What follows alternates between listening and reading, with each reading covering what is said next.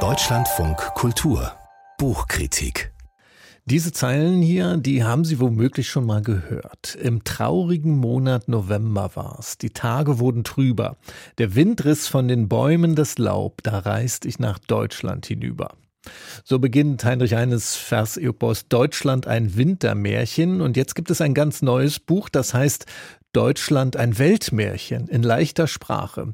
Der Dichter und Essayist Daniel Falb hat diesen Lyrikband geschrieben und der Kritiker Björn Heyer hat ihn für uns gelesen. Seien Sie willkommen, Herr Heyer, und sagen Sie uns bitte zuerst Deutschland ein Weltmärchen. Ist das jetzt ein Weiterschreiben, Neuschreiben von Heines Epos in leichter Sprache, also in verständlicherer Sprache?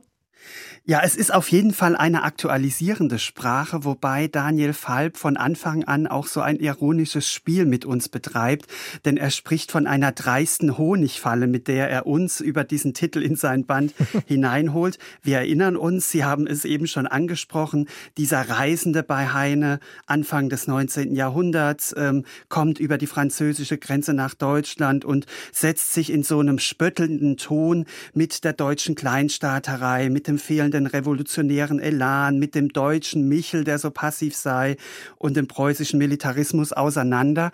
Diese Themen an sich greift natürlich Daniel Falb nicht auf, aber in dieser losen Auseinandersetzung damit sehr wohl den Ton, also auch er ist sehr polemisch, kämpferisch, äh, das hat eine ganz starke Werf, die auch an Heine anknüpft. Und welche Themen sind es dann bei Daniel Falb, wenn es nicht die Themen von Heine sind, die natürlich ins 19. Jahrhundert gehören? Woran reibt sich Daniel Falb?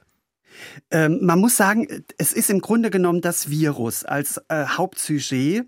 Einerseits sehr konkret bezogen auf die Corona-Politik, die er nochmal Revue passieren lässt. Er spricht von der Ministerpräsidentinnenkonferenz, die Zitat wie ein drehender Papagei quasi alltäglich im Fernsehen zu sehen ist. Er spricht von dem Leben, das wie in einer, also auch ein Zitat, wie in einer Brosche stattfindet, dem kleinen Raum, den uns die ähm, äh, Digitalisierung, Twitter heute X äh, zugelassen hat.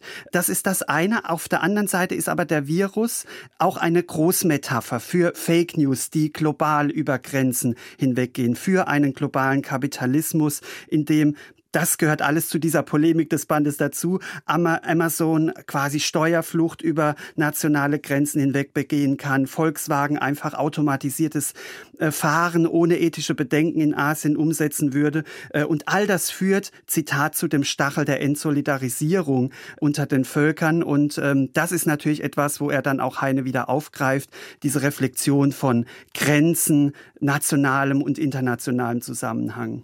Also ein großer polemischer Rundumschlag quasi gegen alles, was einen an der Gegenwart aufregen kann? Das würde ich schon sagen. Ähm, es geht äh, um eine ja, babylonische Sprachverirrung auch, die Menschen, die nicht mehr zueinander finden. Und da kommt dann aber auch die utopische Wende des Bandes hinzu, nämlich die Suche nach einer Ursprache in einer Welt, die so gespalten ist. Und da heißt es bei ihm, bei Falb, bevor Leute verschiedene Sprachen gesprochen haben, haben sie dieselbe Sprache gesprochen, dann haben sie sich aus den Augen verloren, ihr Gerede verstimmte sich wie Klaviere. Äh, und hier beginnt er also Grenze umzudefinieren und Sie haben es angesprochen, im Untertitel heißt es ja in leichter Sprache. Mhm. und diese leichte Sprache, die soll quasi alle Menschen eingemeinden. Und äh, da wird also Grenze als etwas gesehen, was nicht einfach nur die Wirtschaft überwinden soll, sondern die Grenze zwischen den Menschen in der Kommunikation, die soll aufgebrochen werden, indem hier die Lyrik zu einer leichten Sprache überführt wird. Und das ist, finde ich, eine sehr schöne Ambition, die man bisher so auch noch nicht in der Gegenwartslyrik angetroffen hat hat. Aber sind es tatsächlich Gedichte in leichter Sprache? Also bei den Dingen, die Sie jetzt äh, zitiert haben, das klang mir jetzt nicht wahnsinnig kompliziert, aber auch nicht wahnsinnig leicht. Das gelingt zum Teil. Ähm, also es gibt häufig sehr unverständliche Wendungen. Da wird dann auch gesprochen vom Exoskelett, das in ein gefrorenes Knochengestell übergeht, vom verbackenen hyperspezifische Lektüresituation, lila Rückenstreifen. Äh, aber insgesamt hält er eine Lakonie durch. Insgesamt ist es klar. Er schreibt mit sehr vielen Hauptsätzen. Es ist sehr verständlich. Es sind tolle Bilder auch drin. Mhm. Ähm, und mich muss sagen, ich, es ist ein faszinierendes Experiment, äh, vor allem auch diese stringente Komposition durchzuhalten gestalten. Ein Bild, eine Kritik baut auf der nächsten auf.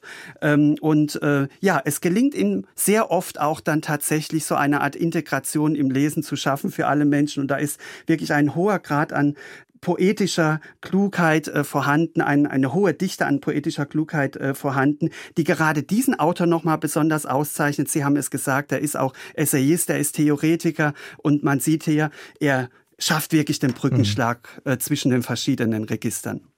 Deutschland, ein Weltmärchen in leichter Sprache. Das Buch von Daniel Falb ist im Cookbooks Verlag erschienen mit 160 Seiten. 24 Euro ist der Preis. Vielen Dank an unseren Kritiker Björn Heyer.